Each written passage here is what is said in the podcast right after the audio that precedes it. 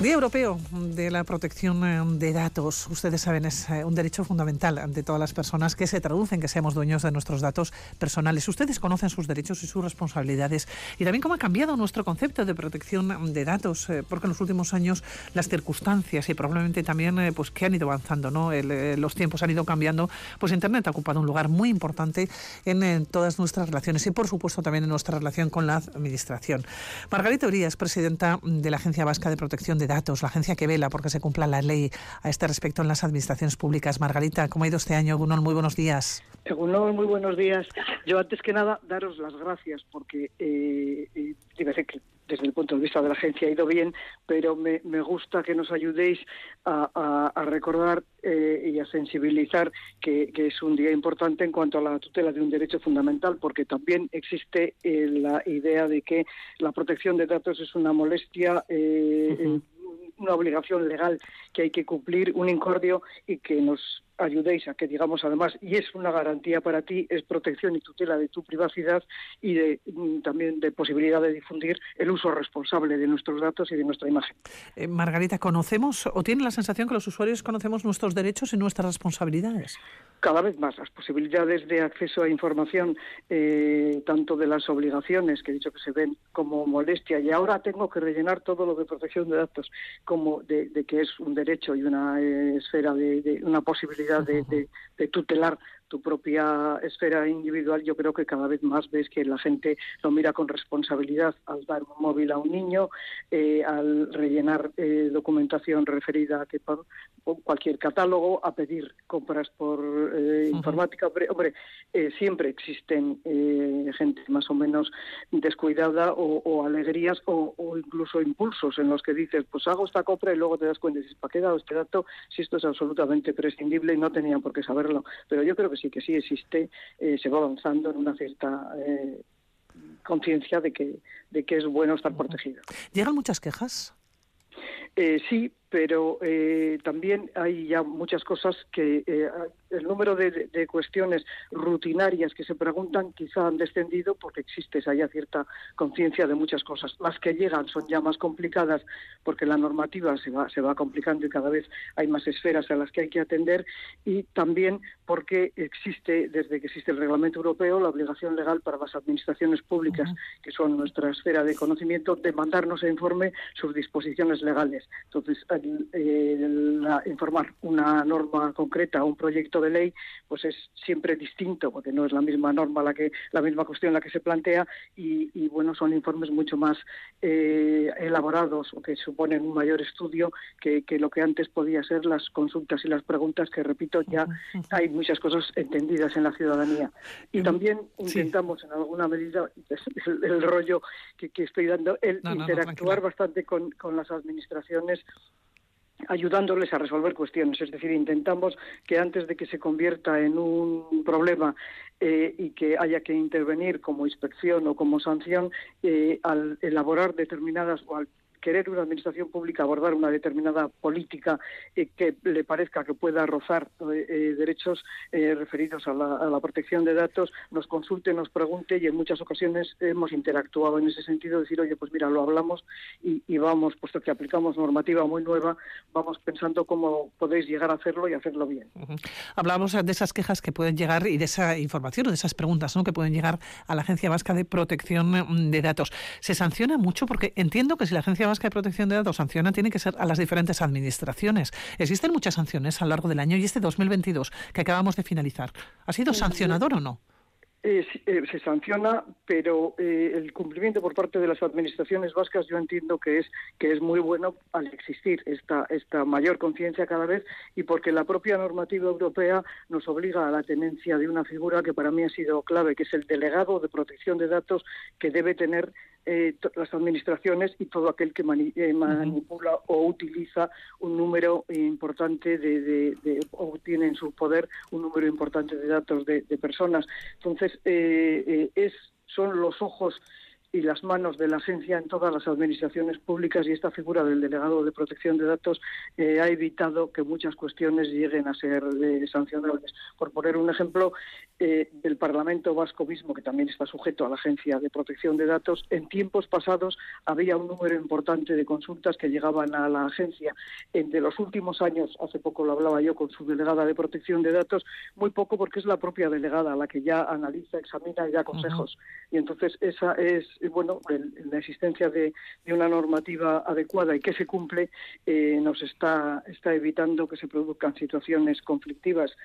Eh, no obstante, en el área de la sanidad, por ejemplo, la, la sensibilidad de los ciudadanos es muy alta y el número de cuestiones que tenemos referidas a accesos a historias clínicas o de eh, querer eh, tener un cierto control eh, sobre, sobre los, datos sanitarios que son su especial protección dan una, una especial que hacer y tenemos casi un área especializada en esa materia, teniendo en cuenta además que, en, el, en el área de protección de datos los avances y en todo. El mundo cambia mucho eh, el uso de las nuevas tecnologías, de inteligencia artificial, de todo en nuestra área se nota de una manera importantísima. Y ahora estamos en un trámite de elaboración de un reglamento eh, eh, europeo de, protección de datos a, nivel europeo que yo creo que también hará eh, que, el ciudadano sea muy sensible, puesto que se trata de digitalización y de posible utilización a nivel europeo de nuestros datos sanitarios, es decir, compartir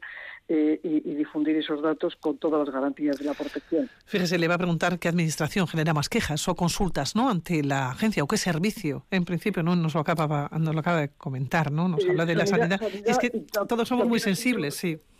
Sí, son, son, eh, son datos en los que la gente tiene una especial sensibilidad y le gusta además que se mantenga y se respete la esfera de privacidad a la que tiene absoluto derecho. Eh, entonces, bueno, pues es el número de, asuntos procedentes de sanidad, también los referidos a, eh, policías de todos los, niveles, tanto la, propia chancha como las policías locales, pero ahí en muchos casos son temas referidos a, los propios cuerpos en relación con sus superiores o también en, en relación con actividades eh, o sindicales o referidas a ciudadanos quizás con, menor intensidad, pero también interior o lo que es seguridad también da su, volumen de trabajo. Tras nuestra muerte es una pregunta también que se hacen en los oyentes, ¿no? ¿Qué pasa con nuestros datos en la administración? ¿Desaparecen? ¿Tenemos que hacerlos desaparecer o nuestros familiares tienen que hacerlos desaparecer? El, derecho a la protección de datos es eh, va unido a la vida de la persona. No existe protección de datos como tal eh, eh, con el fallecimiento. Lo que sí existe es tutela de otras áreas de privacidad o la los deseos de la propia de la propia familia en, determinados ámbitos que también hay que hay que proteger y tutelar. El fallecimiento en sí eh, las previsiones legales que se producen en sí son en el registro civil porque las defunciones se inscriben en los en los demás ámbitos van quedando cuestiones que es yo creo que, debemos eh, eh, valorar. Una de las áreas que me parece que no está suficientemente regulada por lo menos no de la manera adecuada es qué pasa con los archivos y registros aunque existe norma no es coincidente en, en todos los aspectos para investigación, para interés histórico o artístico, por la mera querencia o tenencia por los familiares de los datos. Existe a partir del de reglamento europeo y en la normativa española actual la posibilidad de testar y decidir sobre tus propios datos y nombrar a alguien en tu testamento, además de quienes sean tus herederos, que, que disponga un poco de lo que de ti existe en la red pero de lo que tengan las administraciones, ellas, en cumplimiento de la normativa de, mantenimiento de archivos, eh, bueno, pues lo, tienen los tiempos que, que debe ser necesario, que, has pasado por determinados sitios, que dará constancia. Si has tenido un desempeño de funcionario o de cargo público, eh, que dará constancia en los tiempos que la, que la regulación exige. Margarita, seguiremos siendo conscientes ante la importancia de nuestros datos. En este Día Europeo de la Protección de Datos eh, seguiremos haciendo bueno, pues una labor de pedagogía. Yo creo que es un día que es un día para celebrar porque fue fue un avance la proclamación del Día Europeo y la existencia de una normativa es un avance y tenemos que entenderlo así como como garantía de que yo puedo no estar expuesto en la plaza pública en todo y para todo, sino que tengo los resortes para yo mismo ser custodio de mi propia esfera de privacidad. Margarita Guría, presidenta de la Agencia Vasca de Protección de Datos, que muchísimas gracias por atender la llamada de Radio Vitoria en esta mañana de sábado. ¿eh? Muchísimas gracias a vosotros por el recordatorio. Gracias, buenos días. Agur. agur. agur.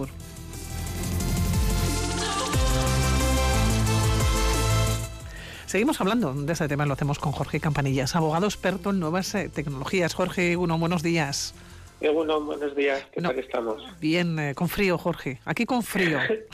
sí, sí. Victoria. Eh, Jorge, seguimos prestando poca atención a nuestros datos personales.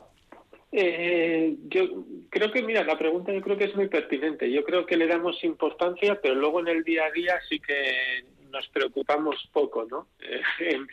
en cómo se cuidan, cómo tratan, cómo tratan nuestros datos. Claro, hablábamos con Margarita todo el, eh, todo el tema de la administración, eh, cómo tratan nuestros datos o de alguna manera cómo accedemos, ¿no? O cómo la administración accede a nuestros datos personales, sobre todo en los últimos años eh, que hemos vivido, que nos hemos volcado, ¿no? En, Internet, pues a través, evidentemente, y por lo que hemos vivido, por la pandemia, ¿no? Que ha aumentado además el riesgo de alguna manera también de ser, de ser bueno, pues víctima de un ciberdelito. Pero contigo, Jorge, quiero hablar ya de los temas quizás más privados que no tienen que ver con la administración, ¿no? ¿Cómo ha sido este, este 2020? Para nosotros. Eh, ¿Cómo se ha vivido ¿no? en cuanto a protección de datos se refiere, en cuanto a cumplimientos de la normativa? Y también cuáles han podido ser a lo largo de, todo este año eh, los casos más sonados, ¿no? los que de alguna manera sientan jurisprudencia y sobre todo los que nos dicen, ahí va, pero, pero esto no se puede hacer. Sí, hombre, es cierto, eh, la verdad es que como todo, ¿no? Cada año va, creciendo la, preocupación y en este caso pues nos podemos fijar en, para ver cómo ha ido, sobre todo nos fijamos en las resoluciones y en las sanciones, en este caso de la Agencia Española de Protección de Datos, ¿no? que es la que la que investiga y la que, eh, digámoslo así, pues vigila a las a las empresas. Y lo que nos estamos dando cuenta es que al final eh, crecen el número de, pues van creciendo siempre el número de investigaciones y sobre todo que siempre son las grandes, por decirlo alguna así, las grandes tecnológicas las que se llevan eh, si se permite la expresión, no la palma de las grandes sanciones, porque también son las que tienen más datos ¿no? y las que acumulan más datos. ¿no? Entonces hay, hay diferentes aspectos. Por supuesto que siempre está en Google con todo el tema pues al final del, derecho al olvido, del tratamiento de los datos, y luego también las empresas de telecomunicaciones, ¿no? Pues porque, pues eso, gestionan muchas, muchos datos, una gran cantidad de datos y a veces no lo hacen del todo, del todo correctamente. ¿Conocemos los derechos que nos amparan en la protección de datos? E insisto precisamente en esta pregunta porque yo tengo la sensación que no. Yo creo que, a ver, como siempre, yo creo que conocernos conocemos, pero lo que somos un poco reticentes o no sé, o, nos cuesta un poco más es, es, ejercitarlos, ¿no? Es decir, todos conocemos, pues eso, que las empresas, eh, si no tratan bien nuestros datos, nos podemos quejar, que podemos tener, que podemos acceder para saber qué datos nuestros tienen, que podemos borrarlos, pero luego el día a día es muy duro y se nos cuesta, y nos cuesta un poco más un poco más defenderlos. También es cierto que cada vez va más, ¿no? Porque si vemos, por ejemplo, las resoluciones o los ejercicios de los derechos ante la agencia, eh, cada vez hay, hay más respuestas a ellos, hay más eh, ciudadanos que, que solicitamos acceso a las empresas para saber qué datos nuestros tienen, solicitamos que se nos cancelen y, y lo vamos viendo. Y de hecho, muchas resoluciones de la agencia, eh, en el ámbito más privado, por decirlo así, son por videocámaras, por una videocámara que ha puesto un vecino, porque, un, porque ha puesto una comunidad en sitios donde no debe ser y, no queremos que estén ahí porque afecta a nuestra intimidad, queremos acceder a los datos de las videocámaras, o sea, que de cierta forma vemos que, que, que, va, en que va en crecimiento, que conocemos los derechos, pero que todavía nos queda un largo recorrido. Has mencionado las videocámaras que se encuentran en la calle. Las que, bueno, en este caso no tanto las que se encuentran en la calle, porque ahí son los cuerpos y fuerzas de seguridad los que pueden regular, pero son más las que las que instalamos, pues eso, en nuestros negocios, en nuestros garajes, en nuestros traseros. ¿Podemos hacerlo en nuestro negocio, en la puerta de nuestro negocio? ¿Podemos hacerlo? ¿Podemos instalar esa videocámara? Siempre y cuando no afecte, sí, en, este caso cumpliendo con la normativa, siempre y cuando no no, no, no grabemos a la calle, por decirlo de alguna forma, sino lo mínimo indispensable pues para proteger nuestro negocio pues se puede hacer, ¿no? Siempre también pues informando a las personas que hay cámaras y con los requisitos que nos exige la normativa. Lo mismo en un ámbito privado, ¿no? Pues en nuestros eh, hoy en día si estamos viendo todo el día anuncios también, ¿no? De seguridad, de, de, venta de de videocámaras y este tipo con temas de seguridad, con lo cual si somos respetuosos con la normativa, sí. Aquí se están produciendo problemas, pues eso mismo, ¿no? De que a veces nos pasamos un poco más y se graba al vecino y tenemos problemas vecinales que se, que se agudizan por este tipo de aspectos y en el que, reitero, si vamos a las resoluciones de la agencia, en el ámbito privado eh, son las que más se están produciendo, ¿no? Por esas malas, esos problemas vecinales que generan. Bueno, Jorge, nos están llegando ¿eh? alguna pregunta de nuestros oyentes. Nos preguntan también si, si son legales o si se pueden las cámaras que se ponen los salpicaderos de los coches. Ah, aquí, aquí también hay mucho, pues eh, mucha problemática al respecto. Y, youtubers y gente que va grabando. Una cosa es lo que tú puedas hacer en un ámbito más doméstico, pero luego qué es lo que haces ¿no? con esas imágenes.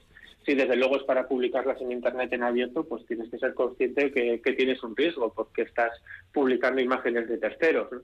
Si es para un ámbito más privado, pues yo qué sé, porque en un momento pues tengas un accidente y tengas que demostrarlo, pues se pueden se podría ver la legitimación al respecto, ¿no? Como siempre, eh, hay que ver luego la finalidad para lo que se están haciendo esas, esas cuestiones. Pero está claro que hoy en día tenemos en nuestros bolsillos dispositivos como los teléfonos y enseguida los sacamos para grabar, para, para hacer, pues eso, para hacer un vídeo, para publicarlo en internet.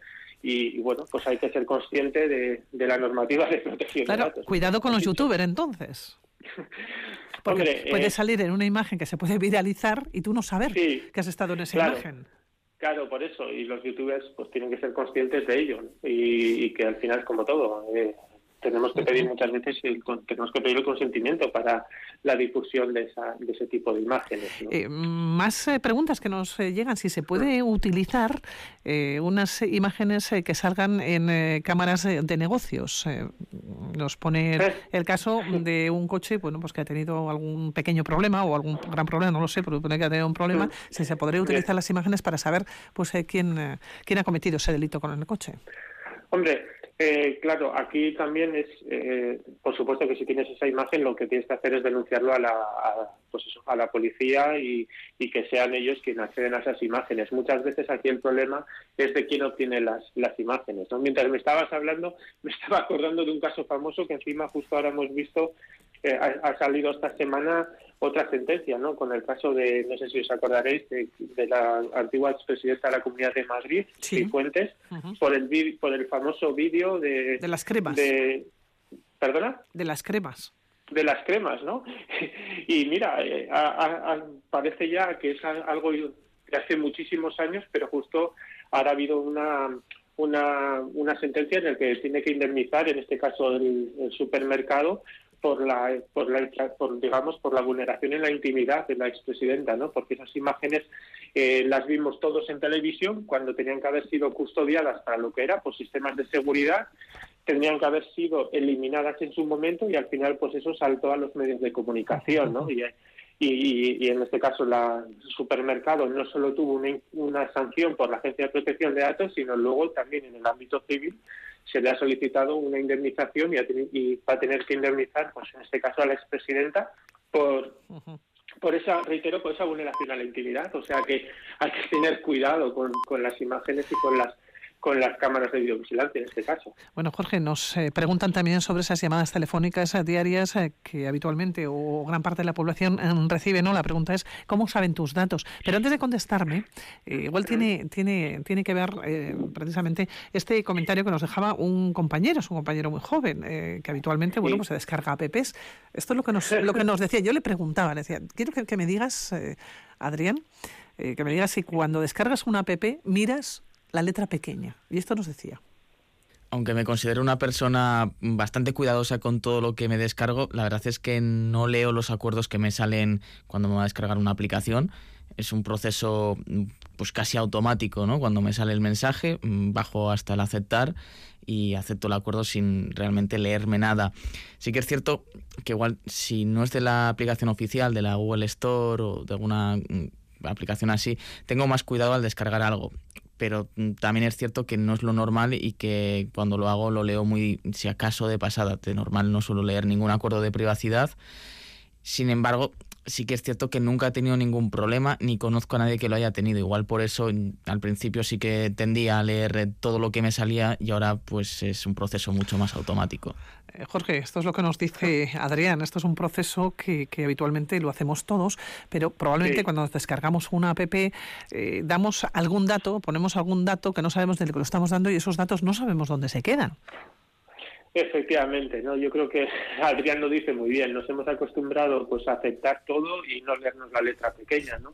Entonces, eh, yo creo que ahí hay una parte en la que las empresas y bueno, yo creo que la normativa tiene que no sé, yo creo que obligarnos a, que se informe mejor, porque es verdad que al final son textos que son farragosos, que son muy amplios y que los ciudadanos pues al final ni se los leen. Y yo creo que también como ciudadanos pues pues preocuparnos un poco ¿no? de, de, qué es lo que estamos. Y, y como has comentado, ¿no? Eh, Luego nos llaman, nos mandan spam, nos mandan emails y dices, joder, ¿esto es cómo han obtenido mis datos? Pues vienen de ahí, ¿no? De que nos hemos dado de alta en una nueva plataforma, que nos descargamos algo y nos damos de alta, luego ya ni nos preocupamos en, en eliminar, en borrar, en solicitar la cancelación de esos datos. Y luego de ahí vienen esas esos correos electrónicos o esas llamadas que nos piden el teléfono móvil y, y, lo damos, ¿no? Y aunque yo creo que también cada vez estamos más, nos preocupamos un poco más, ¿no? En ese en, esas, en ese aspecto y, y, somos más reticentes al teléfono móvil, pero no no a dar, por ejemplo, el correo electrónico, porque damos por hecho que nos va a llegar spam, ¿no? Claro. ¿Y cómo podemos cortar esas llamadas? Eh, porque habitualmente a lo largo de la semana recibimos unas cuantas llamadas, eh, una gran parte eh, son de telefonía móvil, pero también de energía, por ejemplo, ¿no? de empresas de energía. Sí, hombre, tenemos una opción, ¿no? Que, es la de darnos de alta, por ejemplo, en la lista Robinson. En, las listas Robinson, ¿no? de hecho, también hay sanciones en el que las, em, se sancionan las empresas pues, porque hacen llamadas sin, sin revisar previamente la lista Robinson. Entonces, tenemos ahí una, una herramienta, ir a las listas Robinson, buscar en nuestros buscadores lista Robinson, darnos de alta, pero hay que ser consciente que, claro, que si esa empresa tiene nuestro teléfono porque nosotros se lo hemos dado en algún formulario, eh, pues, pues, aunque estemos en la lista Robinson, a nosotros, como le hemos dado el consentimiento, nos pueden llamar.